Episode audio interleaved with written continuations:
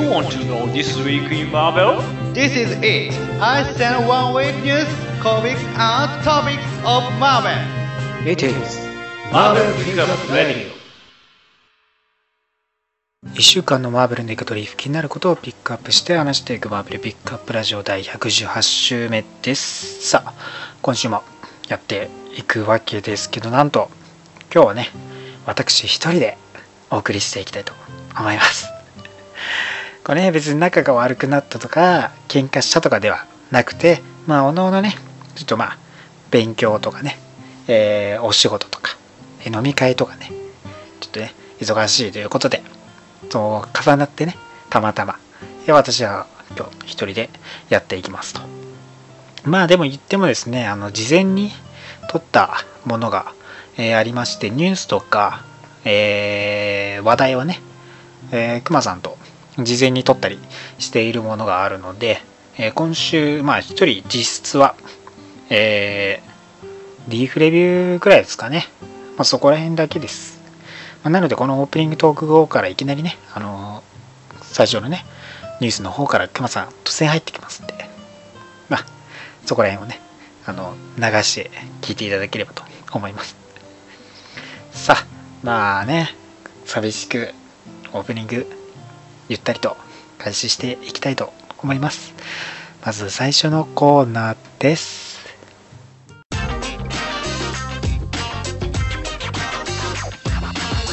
The Beginning is Pick Up News さあ今週のニュースはねなんとクマールさんもいてやっていきます。はい、ここだけいます。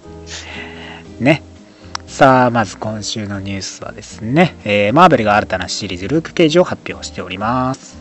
はい、はい、ライターのデビッド・ウォーカーとアーティストのネルソン・ブレイク2世によって描かれですね、えー40年代や50年代のノワール映画や、えー探偵小説のようなジャンルの感じになっていくと、えーウォーカーは話しております、えールークはですね感受性がある雇われヒーローであるが私はヒーローが何かという概念が今ますます複雑になっていると思うルークは基本的に私立探偵だ。彼は偶然スーパーヒーローで私立探偵だ。多分妻がスーパーヒーローよりも探偵であるのとは対照的に彼はよりヒーローだ。とウォーカーは話ですね、まあ、ジェシカ・ジョーンズは、まあ、ヒーローでもあるし探偵だけど、まあ、より探偵側のね立場だと。だけどまあルーク・ケイジはよりヒーロー側の方だという感じですね。まあ映画とねそのコミックでのバランスを取っていくような、えー感じのコミックになっていくようなのでね。まあ、えードラマ好きでもねドラマ好きルーク・ケイジドラマ好きな人でも楽しめるように。話的にはドラえもん寄りの話になる。そうですね。雰囲気的にもそういう感じ。に近い感じに持っていくよという感じですね。はい。ルーク・ケイジ1号はですね5月より発売されていきます。はい、はい。続いてもマーベルが新たなシリーズロケットを発表しております。うん、はい、もちろんですね、えーロケットラクーンの、えー新シリーズとして、まあ、現在のシリーズはね、地球に釘付けとなっているグランデッドはいをやってますけども、それに代わって宇宙を舞台として、新たにロケットというシリーズが開始されるよと。はい。はい、ここはちゃんと宇宙に戻れたんですね。よかったですね。そうなんですね。まあライターのアル・ユーイングとアーティストのアダム・ゴーラムによって描かれですね、えーキャプテン・ブリテンやエクスカリバーで登場した、えー次元間の賞金稼ぎの一団テクネットのメンバーたちが登場してロケットは犯罪者としての経経歴に戻っていく模様と、まあ、また強盗金稼いだりするようなね感じのロケットが見れるようになると。ね。最近はねガーディオンズとしてもねヒーロー活動をしてきたんで宇宙に戻ってはい。よりねお金稼ぎとして。ちょっと、ってこと、ヴィラン、ヴィランなのかな？若干ヴィランっぽいかもしれないですね。位置的にはね。その次元間の賞金稼ぎのテクネットと一緒にその金稼いでいく感じに多分なると思うので、まあ、どっちかというと悪い方になっちゃうのかなって感じはありますね、まあ、それが通常営業のなのかもしれないですけどね、まあ、映画のロケットにより近くなってるかなって感じではありますよと。ルパンみたいな感じですね。感じ。そんな感じです。はい。はい。スーツで決めてますからみんなね。バシッとカバーも。はい。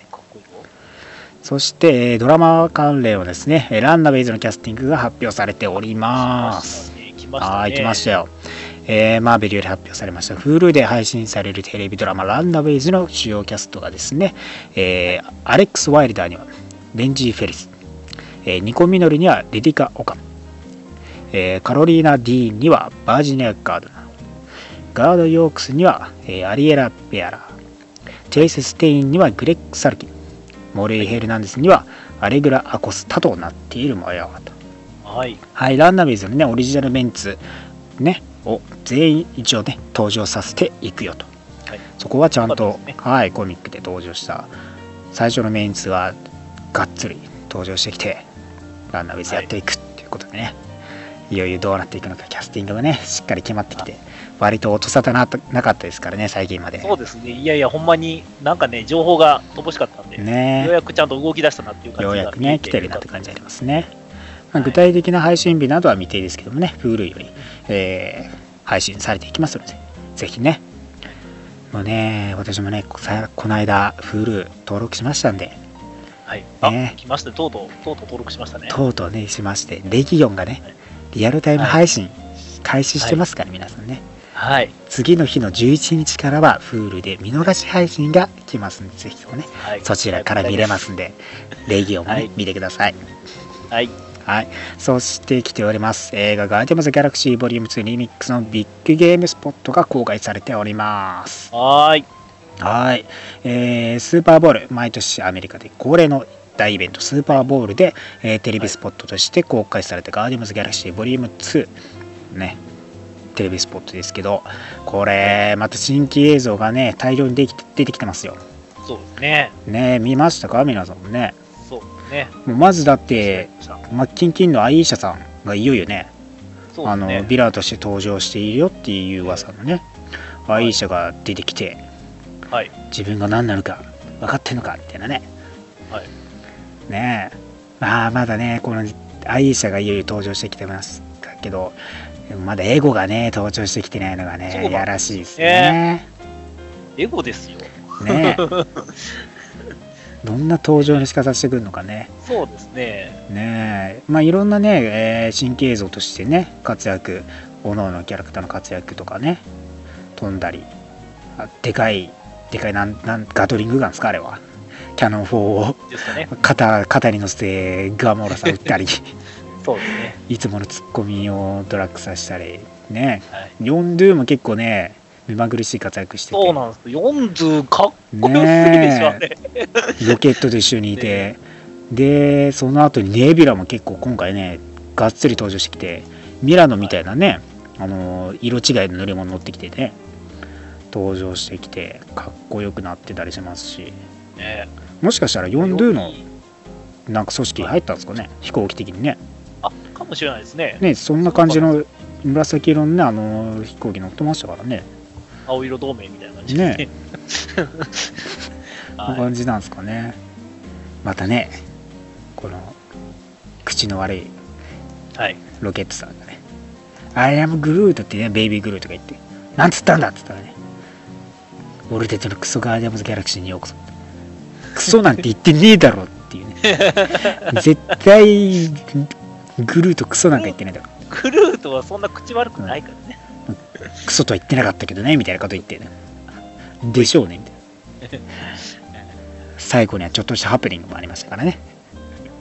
マンティスさん登場早々の扱い方がね、雑ってマンティスあんな扱いでいいんやっていう感じですけどね。ね。まあ、あ、天然キャラでは天然キャラですね、前から。まあまあ天然っちゃ天然ですからね。ねそのコミックでもねグルートにお水やったりしてそのあのやってるシーンとかあってねこう仲いいんですけどねグルートと。そういうのをなんか腐食するようなねあの子可愛いっていうね感じのやつが出てきたりしますからね。またそこら辺もね小ネタとしていい感じになってますね。ぜひとも「ガテマツギャラクシー」5月より公開されますんでチェックしてください。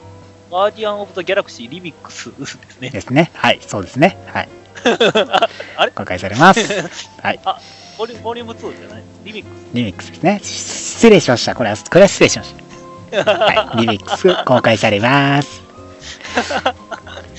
さあ、そしてドラマ、アイアンフィストのトレーラー公開されております。ス。はい。いやー、2分に及ぶトレーラーどうですか？いよいよね、内容を含んだものですからね。ようやくね、なんかね、拳がね、光ってくれましたね。ねなんかダニーがどういう人物かっていうのが結構見えてきたようなね。わかりわかりましたね。ねこう今回ね予告。ただ、門門前バレーされた時に、あの、抵抗して暴力振るの、ね。完全に犯罪者なんで思いっきりね。自分の会社とはいえね。思いっきり殴り殴りまくって入っていくっていうね。あの正常な仕事をしてはるんで、それを。うんね。それは警備員は止めるだろういきなりダニーランドでやって15年ぶりに帰ってきてはって感じでしょ。ね ね。ねえまたこっからねその敵からはい。いやーこのアクションからはい。そしてコリン・ウィングとのロマンスからねはい。いやーどんな鍛え方をしてきてどんな15年間によって帰ってきたのかねまた敵が厄介そうですからねいやほんとね今回トレーラー曲もいいですしねほんとこの会社をね15年ぶりに帰ってきてそのまま返してもらえるもんなんですかね？うーん、どうなんでしょうね、でも。経営的ではねまあ映っちゃってるところはあるんでしょうけどね。どうやって取り返していくのかね。そうなったら戦えば手に入るってわけじゃないでしょうからね。そそりゃそうです。まあまあ、なんかあるんでしょう、その辺の、その、話のギミック上、生まれてくるところだと思うんですけど、ねそこら辺は。またしかもコリン・ウィングがねなかなかアクション決めててよかったですよねそうです。また光ってねこの拳の中から光ってる感じがねラストディフェンダーですからねそうですね。フはァーストアベンジャーになぞらえたようなね ラストディフェンダーみたいい。あそうですね、そうですね。確かにその流れはありましたね。えね、またその他のねドラマシリーズからのキャラクターたちもね登場してきてて、えークレアさんもねまたクレア・テンプル登場してきてますからね。どんな関わりを見せるのか。ね。最後にド派手にかましてますからね。はい。 I am Iron Fist はい。ぶちかまして地面叩きつけてますからね。アイアンフィストのあのねアクション拳をね見れる時がいよいよそう。1ヶ月。ちょっと。ーいやー、もうすぐですからねはい。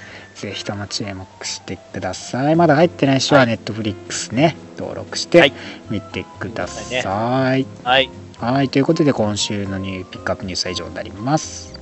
ございます。Next to Tomorrow's Topics. 今週の高丸気になるトピックス。ということでね、あの、今週熊さん休みということで、まあ、こう、特に用意してなかったんですけども、まあ、せっかくなんでね、あの、アイアンフィストはいよいよ1ヶ月、約1ヶ月後に、えー配信開始と。そして、今絶賛ですね、配信、えーリアルタイム配信されております。レギオン、えーの方がね、まあ、Hulu で配信ということで、そこら辺のね、その会員登録、その料金プランとか、その登録方法とかね、どういった形式があるのかとかをね、ちょっと配信内容とかも含めて話していきたいなと思って。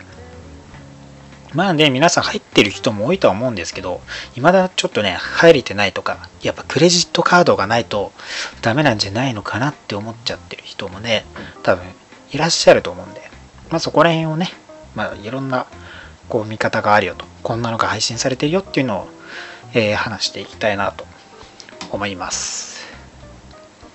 えーまあまずね、えー一応もうレギオンリアルタイムで、えー配信が2月9日のね、木曜日、毎週木曜の11時から、えー配信ということで、今回ね、そこら辺のリアルタイム配信で、えー FOX チャンネルからですね、えー放送というところで、この FOX チャンネルは、そのケーブルテレビとかじゃなくてもですね、ネットで見れるよ。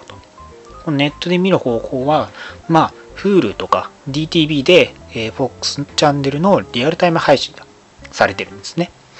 で、そのどっちかに登録していると、レギオンがリアルタイムで11時に見れるということなんですね。まあ、Hulu はですね、まあ、2週間無料の、えー月々933円。まあ、DTV は31日無料で、えー500円というところで、まあ、どっちかというと DTV の方がいいのかなと思うね、感じもありますけど、まあ、Hulu もね、いろいろとコンテンツも充実してたりするんで、まあ、どっちか見やすいかな、使いやすいかなっていったところがあると思いますね。まあ、DTV は若干ちょっと制約っていうか、まあ、あの、ドコモじゃなくても一応見れるんですけど、まあ、ちょっとクレジットカードが必要だったりとかなっちゃったりして、まあ、ドコモ端末だったら、あの、決済がね、あの、料金の、月額料金で払っていけるんですけど、まあ、それ、まあ、クレジットカードがなきゃ見れない可能性もあったりとか、まあ、Hulu の方は、まあ、いろいろとね、その払い方があって、クレジットカードもそうですけど、まあ、PayPal とか、まあ、あの、各種のね、えー、携帯の決済からソフトバンク au ドコモのね決済からいけたり iTunes ストア経由して、えー、ポイントをね払ってとかもできた Apple TV からね iTunes ストア経由でお支払い支払いができたりあとはもうねやっぱコンビニでね Hulu チケット買ってえー、プレペイドタイプでねお支払いができるっていったところやっぱいろいろなね支払い携帯があるっつったらやっぱ Hulu の方が充実してて見やす、登録しやすいかなっていうのはありますね。内容的にはですね、あの、Hulu の方はいろいろと、X メンとかスパイダーマンとかのアニメとかもね、配信されてたりして、まあ映画、アニメ映画のね、配信もされてたりする、したりとか、あとはエージェント・オブ・シールドのシーズン1が、えー、フルで配信されてますね。でも DTV だと、エージェント・オブ・シールドはシーズン1、シーズン2両方配信されてるんで、そっちが見れるかなというところですね。このレゲオンはですね、まあ、11時に見れないっていう方でもですね、あの、11日、2日後の土曜日、毎週土曜日に、えー、見逃し配信がされるんで、リアルタイムで見れなくても見逃し配信でね、見に行けるっていったところでは、やっぱり Hulu とか DTV 登録しておくと、FOX チャンネルね、ドラマ見れるよっていったところがやっぱいいところじゃないですかね。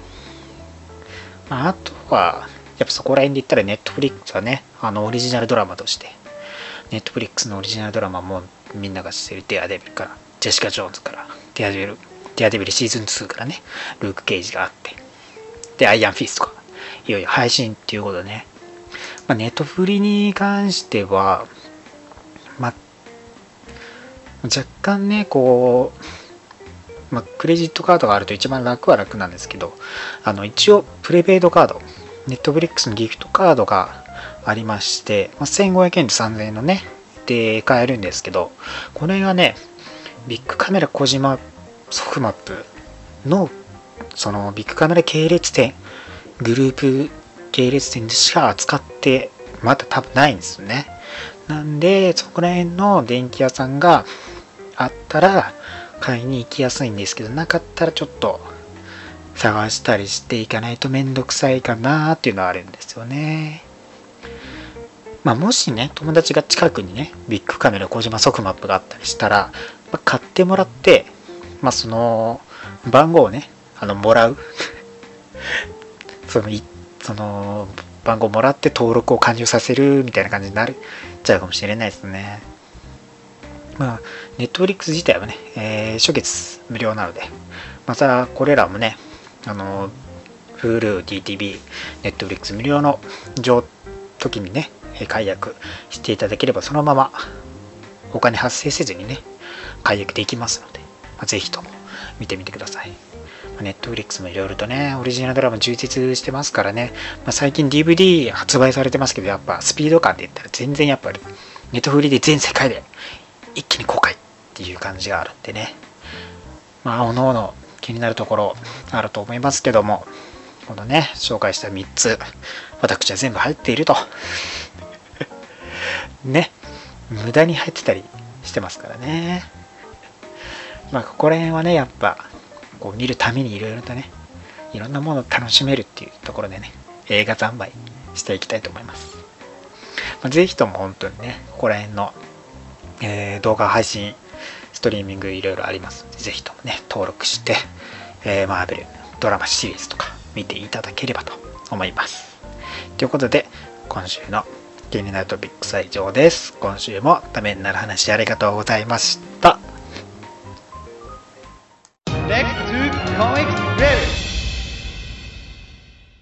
はい、ということで今週のリーフレビューですけども、まあね、えー、ここも一人でやっていくっていう感じですけども、やっぱコミックは止まりませんから、もういろいろ来てますよ。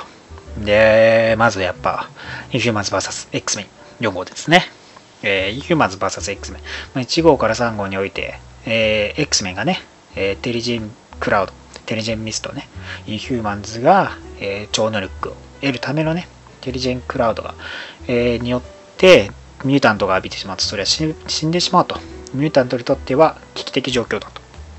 いったところで、まあ、X メン、ミュータントたちはね、えーインヒューマンズを吸収したと。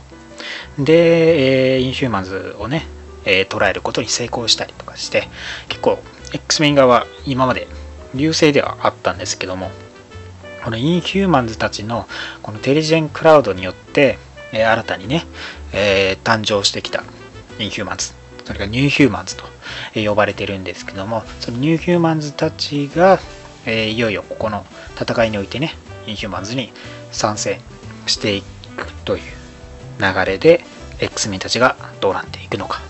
というところですね。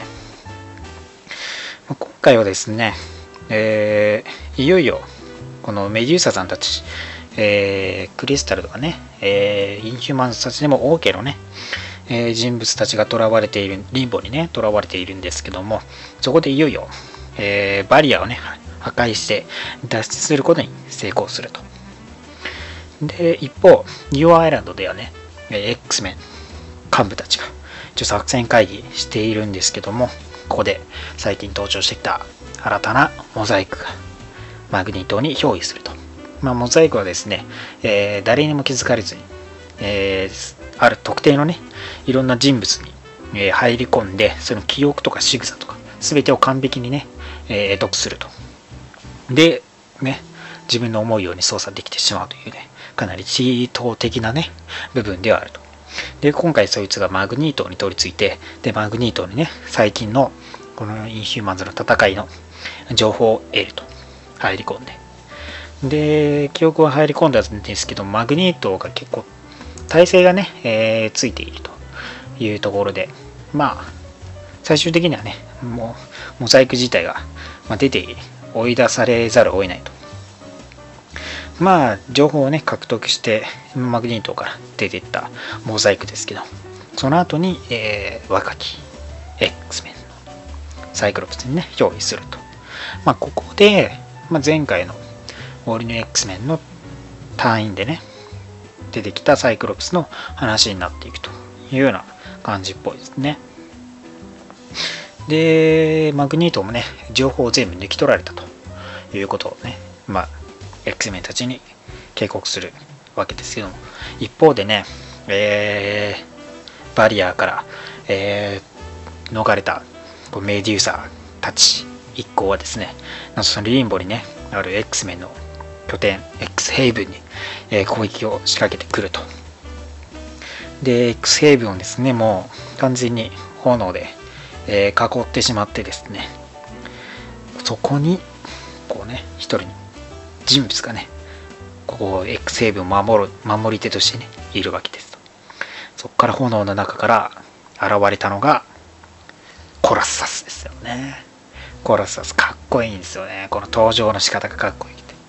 最初は誰だ？っつってね、こうね、全身燃えてますからね、もうね。全身銀色のメタルなんですけどね。それがまたかっこいいんですよね。で、一方でね、ニューヒューマンズたちはですね、ニュージャージーでフォージをね、捉えることに成功して、フォージはね、あの、テリジェンクラウドを圧縮する装置をね、使おうとしたんですけど、破壊されてね、えー囚われてしまったと。いうところで、今回そこにね、ブラックバードを、えー盗んでやってきた、モザイクが憑依した。サイクロプスをね、来たと。で、サイクロプスをね、えー使って帰ってきたんですけど、モザイクはですね、まあ、この X メンたちの、えー作戦ね、計画を、えー知って、まだこの囚われたインヒューマンたちがどこにいるとかね、そういう情報を、えー話して、で、まあ彼らはね、リンボに、まあ、向かう準備を進めようとするわけですけども、まあ、実はこのテリジェンクラウドがイン、まあ、ミュータントにとってとても危険な物質なんだと。ミュータントがそれを浴びたら毒で死んでしまうということを知るんですね。でそれを聞いたニューヒューマンズたちは結構ショックをショックを受けるんですよやっぱね。知らなかったんでね。なぜ X メンが、まあ、インヒューマンズと戦っているのかっていうのをねまだ知らなくて。その事実を知ってカマラちゃんミス・マーベルがですね誰が善人なのっていうことをね最後つぶやいて終わるんですね。これがね種族間での問題って言ったところで、まあ、ミュータントは生き残るためにまあテリジェンクラウドを破壊したいと。でもインヒューマンズは仲間を増やすためにテリジェンクラウドは残しておきたいと。その自分たちがねインヒューマンズが力を得るためにはあのテリジェンが必要だからそこを残しておこうとする間での戦いだと。じゃあ誰が正義なのかというところになるわけですよね。どちらも種族のためにやっぱり戦っているっていうところでねカマラちゃん自身もその正義と善人がどっちなのかっていったところで悩み始めるというような展開なんですね。まあ、続いてね、え、5話で結構ね、残りも少ないんでね、本編、ヒューマンズ VSX 目は5と6話で、いよいよ、あと4週ですか、各週発売してますからね、えー、結構終わりも近づいてきてるなっていったところで、どんな完結を見せるのか。結構、のね、その隊員でもね、重要な役割を果たしたりしてますんでね、ぜひともそこら辺も注目してください。そして続いてはキングピン1号ですね。え、1号ものとしていよいよキングピンのシリーズが開始されているわけですよと。まあ、今回ね、開始されているわけですけど、まあ、キングピンとして最初のシリーズ、えー、始まるわけですけど、最初ね、まあ、全体通してキングピンというよりかは、えー、今回から登場してくるサラ・デューイというですね、えー、ジャーナリストでアルコール中毒から回復中のジャーナリスト結構有名な方らしいですね。まあこのマーベルユニバースでねっていう。でそこの彼女がウィルソン・フィスクに、まあ、興味を持って、えー、彼との対話ですねを開始していく彼をね、えー、取材していく一方でこう彼に同行していくというような感じになるわけですね。大半がね、えー、もう、このサラ・デュイさんメインで、まあ、フィリフィスクとの本当に会話メインでずっと続いてて、あんまりアクションとか本当にほぼないんですけど、まあ、パーティーでね、えー、フィスクでね、パーティーに呼ばれたサラさんはね、まあ、ドレス着て行ったわけですけど、そこでね、マット・マードックにね、出会って、マットもね、あなたのファンで、ビッグファンですよっていうね、大ファンなんですっていう話をしたりね、して、まあ、ちょっとね、警戒というか、まあ、キングピンに関わる人物として、ちょっと、まあ、危険にさらされないかなみたいなね、部分もあるんでしょうね。まあ、えー、その後ね、キングピンと、ほんとね、いろんなところでね、話してたりね、するんで、ドーナツ屋さんとかでもね、本当に対話メインで、重視で話しているんですけど、まあ、その帰り際にね、そのホームレスのようなね、まあ、人物がいて酒飲んで飲んだぐらいねちょっと金をくれって言ってね、まあ、フィスクもね金をあげて一番あげてね今日はいい日だいい夜だって言ってね渡すんですけどもね。そこでねもっとよこせっていうね感じになるわけですよね。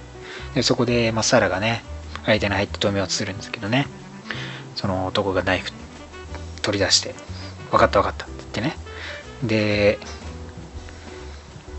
フィスクはねお金を渡してねお金と腕時計を渡してね追いやるわけですよ。で意外とねフィスクは言われてたほどねそんなにこう悪い人じゃないのかなみたいな、えー、感じを匂わせるわけですけども後日サラはですね、えー、そのホームレス金を奪っていった男の死体をねえー、見つかったっていうのでやっぱりフィスクは殺してたんじゃないかなっていうね。薬でねやっちゃったらしいですからね。そこがねまたどこのサラという新たなね女性キャラクターとフィスクがどう関わっていくのかねっていう感じですねまあ雰囲気的にもね、終始暗い感じでは、まあね、あるわけですけど、まあどっちかっていうと、プロット的にはやっぱボートロキに近い感じですね。あのー、ロキがメインじゃなくて、そのね、取材している人物たちが、まあ、フォーカス当てられるっていうね、そのまあ手法的には同じ感じではありますけどね。まあ、一方で、犯罪者としてね、成り上がろうとしている、こう、キングピン、どんな、どこ行くのか、今後とも注目ですね。そして、えー、アンワージー・ソー4号ですね。えー、リミテッドシリーズとして、えー最終5号まで、えーあるわけですけども、今回、いよいよアンワージー・ソー4号ということでどうなっていくのか、アルティメットムジョルニア手に入れるのかっていったところもあるんですけど、まあ、あのムジョルニアのね、あのムジョルニア、自分とね、ムジョルニアとの関わりのね、そのフラッシュバックとかあったり、えーまだ手に入れられない、持ち上げることができなかった若い頃とかね、もありつつとかなんですけども、えーそんな中でベータレイビルと、えーアルティメットムジョルニアをね、手に入れるために、オールドアスガードで、え戦っていると。で、まあね、このアルティメットムジョルニアなんですけども、これね、ブラックスワンとかがね、えー近づくんですけど、なかなかね、その、電気っていうか雷撃とかで、ね、弾かれると。なかなか手にすることができないんですね。この他の人物でも。で、コレクターがね、絶対これは俺のものにするっつってね、息巻いているわけですけども、まあ、そこでね、えーブラックオータサのその手下のブラックスワンとね、プロミキシマンミッドナイトが、まあ、協力させられているわけですけども、そこで、えームジュルニアをね、手にしようとする層に、まあ、攻撃を仕掛けていくと。ね、えーそこで、いよいよ、そのベータレイビルも加戦してね、えーいよいよ、こう、近づいてって、コレクターも阻止しようと踏ん張るんですけども、それを振り払い、もうね、何何回もね、その取れそうで取れない、取れそうで取れないっていうので、これやるわけですけどもね、それを振り払って、いよいよっていう感じでね、手に掴むこれね、アルティメットムジュルニアに掴むんですけども、ここで安心さんが登場します、最後。まあ、安心さんがね、まあ、それは一つのささやきから始まったと。そして今、雷とともに終わると。そのまあささやきってね、あのオリジナルシーンという、まあえー2、3年前ですね、にあったイベントで、この安心、ニック・フューリーなんですよ。このニック・フューリーが、えー、ソウにね、何か言ったんですね、ささやいた。それで、ソウはハンマーを、ムジュルニアをね、持つことが、資格がなくなってしまったんですね。アンワージになってしまった。それによって、こうね、ソウはムジョルニアを持たず持てずに、こう、ソウ、ある意味ソウじゃなくなったわけですよね。で、このニック・フューリーは、まあ、ウォッチャーとして世界をね、見守る人物、安心となってね、まあ、見ていたというところで、このね、ささやきが、雷でいよいよ終わると。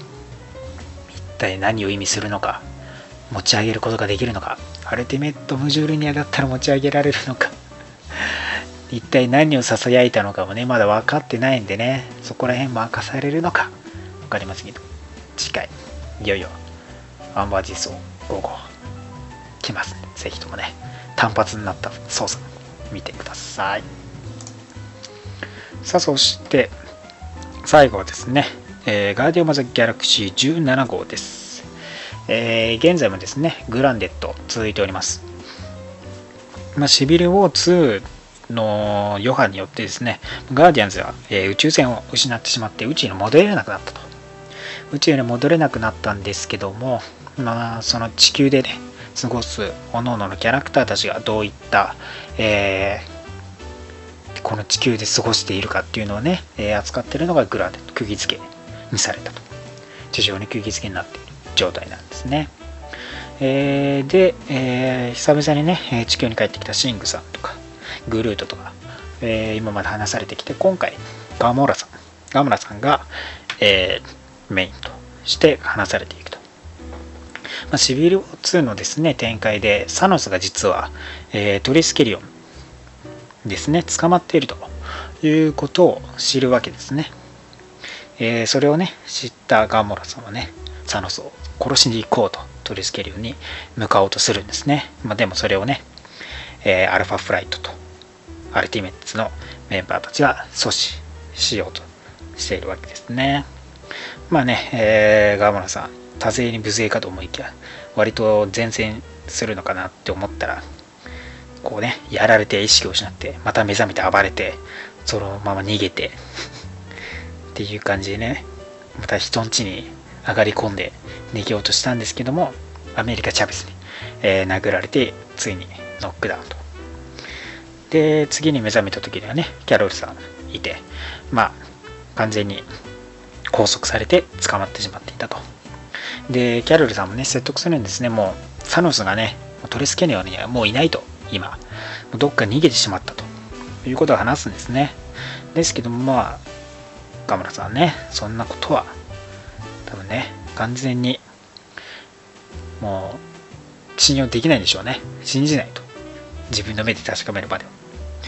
まあね、キャロルさんね、キャプテン・マーベルとしてもね、あのガーディアンズ昔ね、あのちょろっと参加してたりね、割と結構、まあ、助けに来たりとかね、ゲスト出演とかしてたりするんでね、交流はあるんですね。なので、ね、ちょっとね、悲しげな顔をね、ちょっと説どうにか説得できないかと。これね、暴れるの止められないかとね、いうところだったんですけども、まあ、インペリアルガードがね、えー引き取りに来るというところで、えー捕まっているね、このガーマラさん見たら違う人物だったと。捕まってるのはいつの間にか入れ替えられていた。ガーマラさん脱出して他のね、人物をそのね、緑の肌ね、人物に入れ替えられていたというのが発見されて、で、いよいよトレスケリオンにガムラさんね、シールドのエージェントの一人として、実は潜入していったと。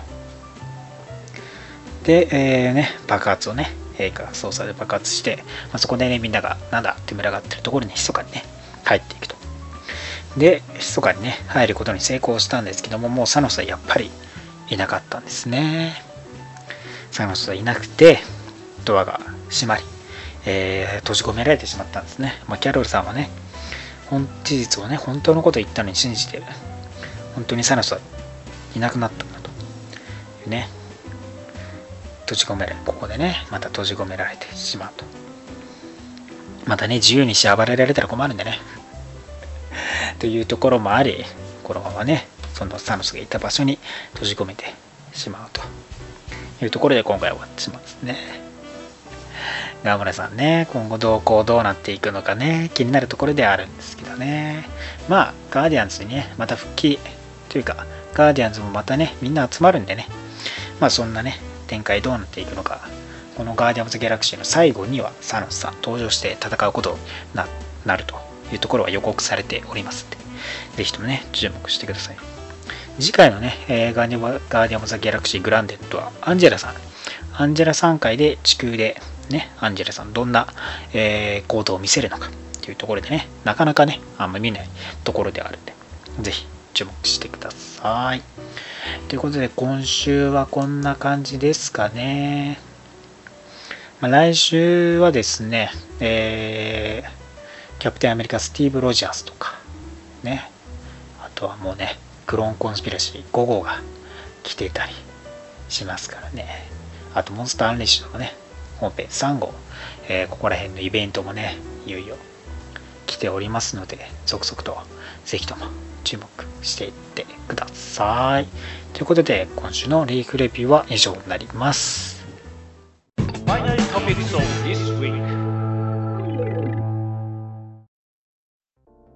さあ、今週の話題は、集まれトゥルービリーバーズアッセンブルです。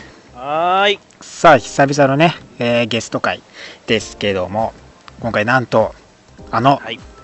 マーベルデータベースの管理人、アキラさんが来ていただいております。どうぞ。ああ、こんばんこんは。ばんは。よろしくお願いしま。ですいや、まさか、ここに来ていただけるとっていう感じなんですけど、あのね、某有名な、いやいや、こちらこそ。あの、ウィキで有名なあのマーベルデータベースの管理人さんが来ていただけると。はい。いやそんなことないですよ。今まだ荒れ地みたいなもんなんで。いや、まあ、それをね、綺麗にしてくれてはる。そうですよね、もうほん、はいがんなるべく頑張ってます。清掃中で、整理中ですよね。もう本当に情報溢れてますからね。はい。本当にね、どれだけあるんだ。そうですよそうですねね。。本当にアメコミの、そのね、情報って言ったらもう膨大な数あるんで、うん。それをもうちょっとやってくれたのがすごいありがたい。マーベル的にもいやもう頑張70、ってね70年以上もうね、歴史ありますからね。それをだって。それを日本でやろうっていうバカじゃねえのか。ですからね、70年の歴史を今からこう書いていこうっていうのがかなりやっぱ大変なことですからね。そうですね。そうなんですよ。しかもコミックだけじゃなくて映画とかアニメとかゲームとかなんかそういう関連コンテンツ全部のやつそうですよね。マーベル関係者もの全部ですもんね。いや、それを管理している、あきらさん、今回、本当にゲスト来てありがとうございます。いありがとうございいやますありがとうございます。やー、このラジオ、マーベルピックアップラジオ自体はご存知でしたか？あ、結構そうですね。熊野さんと、はいあの、ちょっと前に会う前からちょくちょく聞いてたんですけど、ありがとうございますそれ。からまあ、はいそうですね、前に、そうですね、あの、クロスオーバーのお店で、あー、なるほど大阪のアメコミとはいクロスオーバーで、あお会いあ、そうそう、あの人が、みたいな感じだったんですけどね。はい。でそれからはまあ、ちょくちょくの頻度がちょっと上がりました。ほうほう。ありがとうございます。いや、本当好き勝手長くね、やっていただいてるので、本当いろんなゲストを呼んで来ていただいて、本当ありがたい限りです。本当ありがとうございます。マキラさんのこのマーベルコミック、アメコミの入りっていうのはどんな感じだったんですか？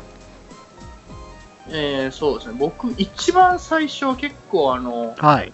まあ、最近っちゃ最近なんですけど、あの、ライミ版のスパイダーマンの、おお、そうそうですね。 one、two、three、あの辺の見て、あの、ちょ正確に言うと、あの、ライミ版のスパイダーマンと一緒に出たゲーム、プレセ2のゲームがありまあー、ありましたね。それで、はそれにあの、一応映画版と合わせてなんですけど、はい。なんかこう、ショッカーとかバルチャーとか、ありましたね。やってました。だいぶ自由な内容で、ですよね。めっちゃやってました、あれ。そっから入ってですね、はいで、あの、アメコミ新潮のスパイダーマンアルティメットを読みはいはいはいああ、そうですよね。翻訳も出てましたね。という感じです。で、まあ、ファンタスティック4とかもその辺あったし、はい。まあ、X メンもあり、映画、まあ、やっぱ映画ゲームが始まりっすね、最初は。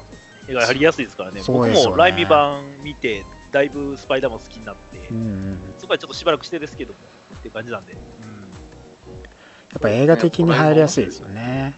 そうですね。そうなんですよ。ライミは面白かった。ライミは面白いんだよっていう。面白い、ほんまに面白い。ちょっとないがしろのさんが好きなんですけど、最近最近はね。本当にもう3がダメとか言うけど。うんうんうん。まあ、ちょっと3的には、てんこ盛りでしたからね。いや、そうなんですよね。ちょっと詰めすぎな気がするんですけど、そうですよね。まあでもあ、でも俺、あの、ハリー・オズボンが好きで、はい。良かったですよね、おつぼ。はい。よかっあの、ニューゴブリン良かったですよね本当にニューゴブリンね、あの、グライダーの上にパッて手出したら、パンプキンボブがヒュッて飛んでくるじゃないですか。そうですよねあれがかっこよかったですよね。ちょっとオタクモードになってきたから、ちょっと抑えめに行きますけど。いや、全然ここはもうマーベルのオタクとして全然語っていただいて欲しい場なんで、全然大丈夫ですよみんなオ。タクですからね。そうですよ。ここに見てるような人、ほぼオタクなんで大丈夫です。あでもあの時やっぱニューゴブリン出てきた時のビジュアル的衝撃はでかかったですよね。ね。そうなんですよね。やっぱグリーンゴブリンかホブゴブリンかみたいな言われて、そうなんですよねニュー。ゴブリンだぜって、誰だよ お前誰だよ感そこあったですよね。ゴブリンの感じ一切なかったですもんね。ね。でしかも最初、いきなりあの糸でバーンなって、あの、頭打っちゃうし。そうですよね。確かそうなったんだよな。そう記憶喪失、都合のいい記憶喪失。いきなり。そうそうそう。あれも、あの記憶喪失もある意味アメコミらしいといえばらしいですけどね。らしいらしい。すごいらしい。そうですよね。そうなんだ。部分的に記憶なくっていうのが。そうそうそう。まあやっぱ入り的に映画、まあ、ゲームやっぱ多いですよね。そのマーベル的にも昔から結構古くからゲームとかでやっぱコンテンツとしてありましたからね。そうね。アキラさんのほんこのキャラクター好きっていうのいますか？あやっぱりこう、あの、まあ MCU の影響がでかいっちゃでかいんですけど、はい。やっぱりキャプテンアメリカは好きですね。おおやっぱキャプテンアメリカはやっぱそうですよキャプテンアね。メリカ。そうなんですよ。キャップ間違いないです。はい。キャップは間違いないですね。こう、そうそうそキャップどこらを辺？経てねやっぱあの気高いというかこう高貴な精神を持っているところですかう。ね。そうなんですよ。あの、そこなんですけど、はい。逆にこう、あの、気高い後期でいなきゃいけないわけじゃないですか。はい。そうですね。その自分本当はなんかもっとシビルウォーでもちょっとありましたけど、うん本当はなんかこう、まあ仲間にこう秘密を隠したりとか、うんうんうんまあ、そういうのもあるちょっと人間なのになんかこう高貴なヒーローでいなくちゃいけないじゃないですか。そうですね。そこで必死にヒーローであろうと頑張ってんのがうん。やかっこいいんだよっていう。っぱヒーローとして見本になれるようなやっぱ人物としてい居続けるっていうその苦悩や葛藤とかもねやっぱありますからね。そうそういう弱さも兼ねているそうですよね。そうそうそうまあ、逆にその面でアイアンマンも好きでは好きなんですよ。あー確かになんかやっぱ割とアイアンマンってなんですかね人間的な弱さがこう全面的に出てる感じしますもんね。そうねそうなんですよ。あの人は逆に弱いけどこう強がって、こう一そうですよね人で全部抱え込もうとするのがまたかっこいい。そうですよね。また一人で何でもかんでも抱え込んでこうやってこうってして失敗したりしますからね。そうなんですよ。それがもうかわいそうでかわいそうです。そうですね。それだからアル中になるんだって感じですよね。そうなんですよ。精神的にね、次のこう決められてしまうから。そうですよね。まあそっからまたそのいろいろと先輩風吹かしたりね今後していくようになりますしそうね。スパイダーマンでそれであのやっとこう、まあ、弟子じゃないけどこう次世代のヒーローにこう受け継いでいけるっていうのが、ああもうよかったねと思って、うんようやくそういうのを見つけたんだねっていうまた親心みたいになっちゃったトニー的にも次のステップいけるような感じですよそうねで。すね。確かに魅力的なキャラクター多いですからね。ね。アキラさんはコミック的にはなんかこれ読んでるとか好きなものってありますか？コミックはね、これあの、言うと、いや、はい。俺あの、今後今年のガイマン賞も投票したんですけど、俺パワーパックのおおあの、デイワングリヒル先生の、あれがはい。結構もう一発で気に入ってーおー。好きですね。パワーパックそうですよね。可愛らしいですよね。絵的にも。そうなんですよ。やっぱグリール先生の絵個って人的にあ。の、いいですよね。いや、本当にいいですよね。そう、はい東京行った時3位会行きたかったです いや、あの、子供ならではの、その、なんていうか、自由さと無邪気さっていうのが、すごいね。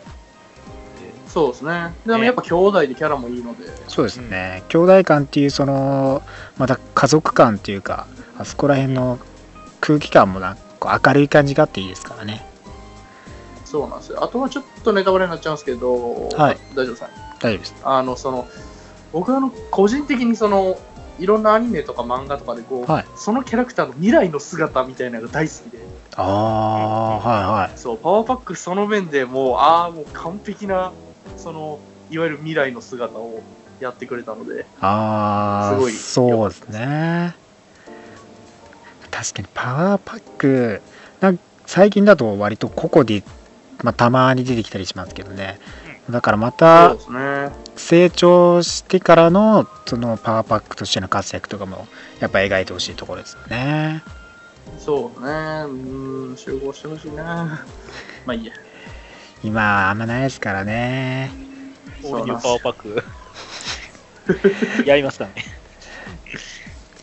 ぱ一部的にはパワーパック結構人気ありますもんね。こうなんか大々的にこうなんか前面に出てくる感じじゃないですけどね。あとは立ち位置的にはフランクリンとかに近いかな。あああれでしょ？フランクリン・リチャードの方でしょ、じゃあ、じゃあ、まあ、子供世代的なね面もありますからね。あとあそこら辺だとフューチャーファンデーションとかとね。確かに子供たちとねコラボしたりしたらまた面白いんでしょうけどね。そうですね。うん。なんか子供たちはやっぱいいですね。ね、見ててね、楽しい。ですね。ね、やっぱこう、感情移入できるというか。なんかこうドロドロな こう大人の世界をずっと見続けてると。そう、最近はね、もう特にドロドロしてるんでね、なんかマジかよみたいなこと大丈夫ですか？大丈夫です内戦だとか仲間同士で戦いだとかなんかほんと最近多いですからねそうなんですよ子供はけ子供って言うとあれなんですけど結構ね若いとね仲直りできるじゃないですかそうなんですよねそこがねこのね、その確執がね、ないんでね、そこまでね。今やっぱ子供勢って言ったらムーンガールもねあ登場してきたりしてそうです。若い系の活躍も結構やっぱ。目覚ましいですからね。あとはあと翻訳本とか読んでます？なんかクロスオーバーイベント的にこれ好きとかありますか？あ翻訳本はねもうあの本当にまだ片っ端から読んで勉強中なんで。はい。なんか特に何かな。本当に鉄板のがやっぱ好きですね。アベンジャーズの名作戦とか。はい。はい。まあ、はい。まあアベンジャーズ系だとやっぱ CG とかですかね。あそうですね。そこれだ最近のやっぱ流れとかになってくるとあそこで一旦落落としての上がってくるところのヒーロー感がやっぱいいですからね。そうですね。いやもう落としてあげるパターンなんだけど何回もやられると まあ、まあ、ダークレイン的にももう結構時間経ってますからねまたねこう暗黒時代が定期的に来たら面白いですけどねまたやるんかいって感じですけどねそうそう来そう来そうですけどね。健康も。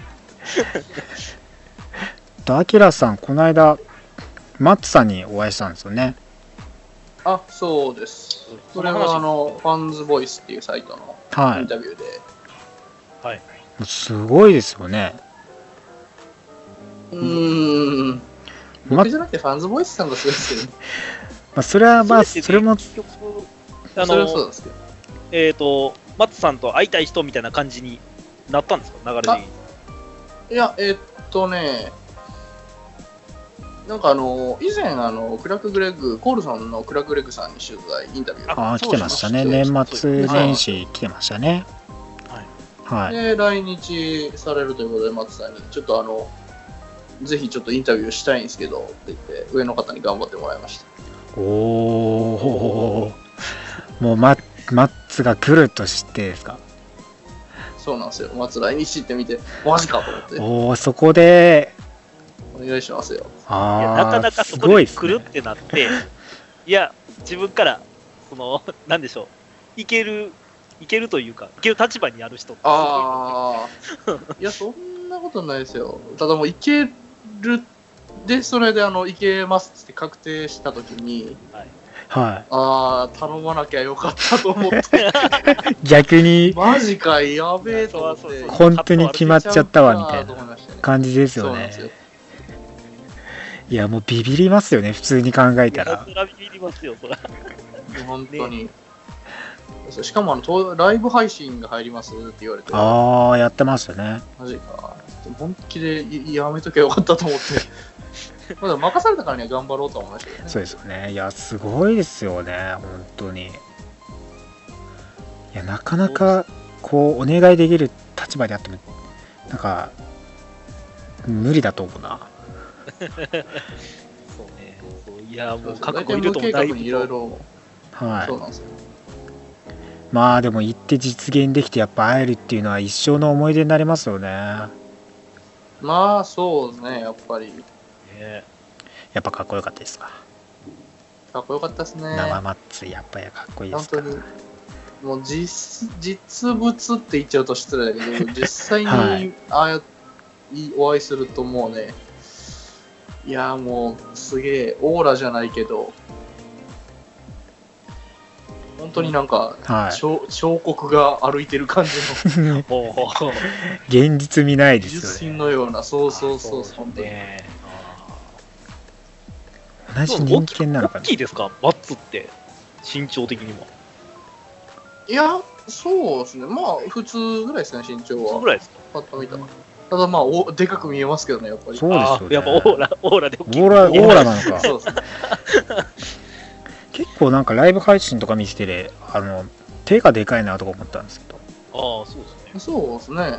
うんすごいですよねそうですね、手がでかか。で、あの、まあ、常にこう、微笑みを絶やさない感じで。そうですねやっぱ紳士的ですよね本当にそうなんですよ。で、あの、何質問してもポンポンの答えをすぐ即答で返してくるのですごかったですね。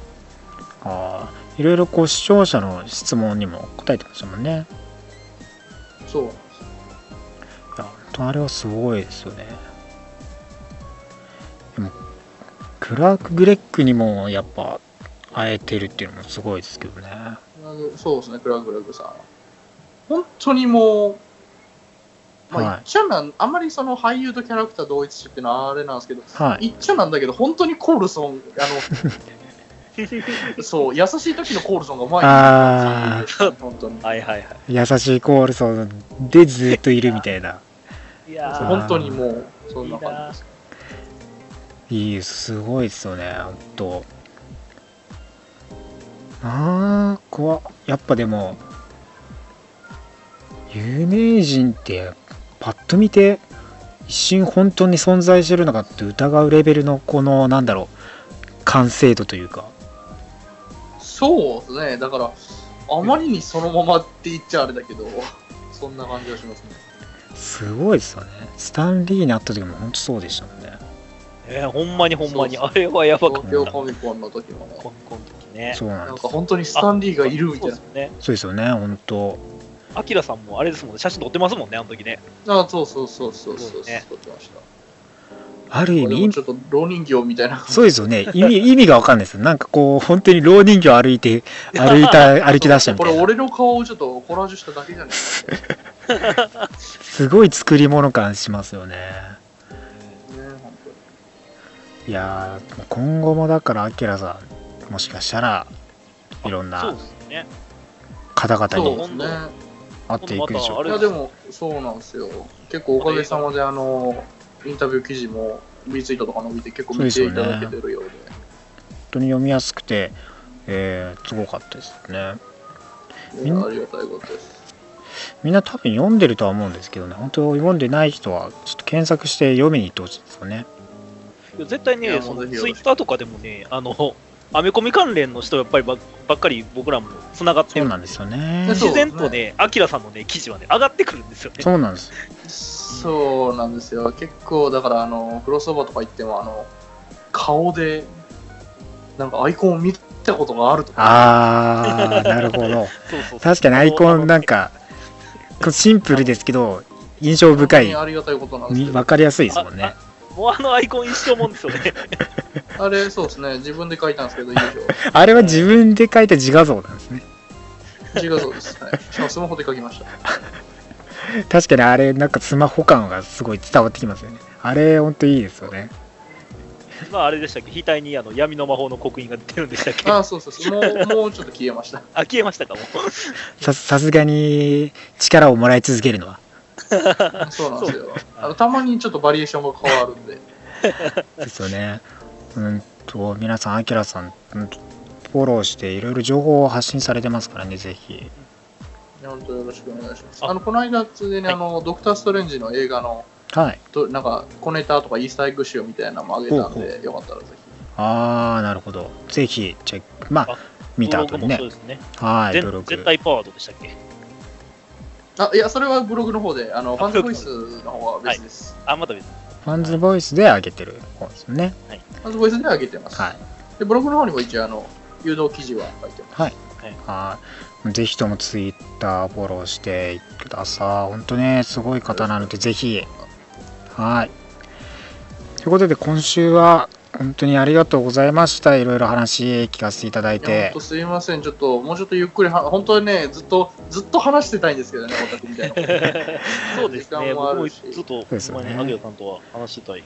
また今度ちょっとクロスオーバーで会いましょう。いや、もうぜひぜひ。またコミック、あマーベル関連ね、掘り下げてどんどんはい話していきたいので。俺結構 DC コミックも読んでたよな。全然大丈夫。裏切り者みたいになるから、もうこの話だよ。はい。いや、裏別に、別に裏切り者とか関係ないですから、別に。ただ、ここは、そうなんです。そうだマーベルそうなんです。い良きライバルなだけであって、別にそんな、絶対禁止だよめちゃくちゃ面白いけどまたそちらもね、別で話ができたらね、いい話聞かせていただきたいんで、それは普通に会はった時に話しましょい。ぜひ、今後よろしくお願いします。う。ぜひぜひよろしくお願いします。はい何か告知などございますでしょうか？あ、そうですね。じゃあ、はい一応あの、マーベルデータベースは、はいあの、ねファンダクが運営しているウィキでして、はい。あの僕が一応管理人をやらせていただいてます。はいで、あの、マーベル関連の映画、ゲーム、コミック、まあ、もうあらゆるデータを収集中で、誰でも参加編集できるので、ぜひぜひ、はいえっと、これを聞いてる方で、我こそはと思う方は、ご参加編集よろしくお願いします。はい。ありがとうございます。もうまだ、なんか書くの自信ない人でも丁寧に教えていただけますね。あもう全然全はい然僕とか、あとまあライターさんとかが一応あの、まあ、何回か編集してたらちょっとあのまあ直したり、あとまあ指導をやったり、もうもしわからないことがあれば全然聞いていただいて構わないので、ありがとう。ぜひとも皆さんはい。研修、携わってみてください。もうぜひぜひよろしくお願いします。今、携わり始めると、なんか、こう、なかなかまだ人がいないので、そうですよね。こう言われるかもしれないです。書ける人がまだまだいないですから、こっから書いていくとまたね、いろんな人と出会ってそうで、す。もうここからなんで、全然、はい。これから始めていきましょう。ぜひとも編集していってください。よろしくお願いします。ということで、はい。今週はゲスト、あきらさんでした。ありがとうございました。ありがとうございました。はい、ということでエンディングです。ね。エンディング一人なんですけどね。いつもだったらね、何か言い残したことございますか？とか言うんですけどね。一人ですからね。自問自答してもって感じですけど。まあ、あれですね。